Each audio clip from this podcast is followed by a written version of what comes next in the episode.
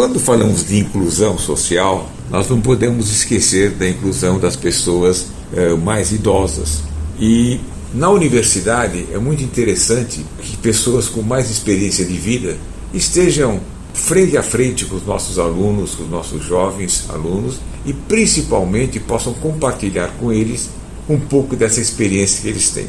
A ideia desse programa USP 60 mais, que agora completa 30 anos de existência, é justamente isso.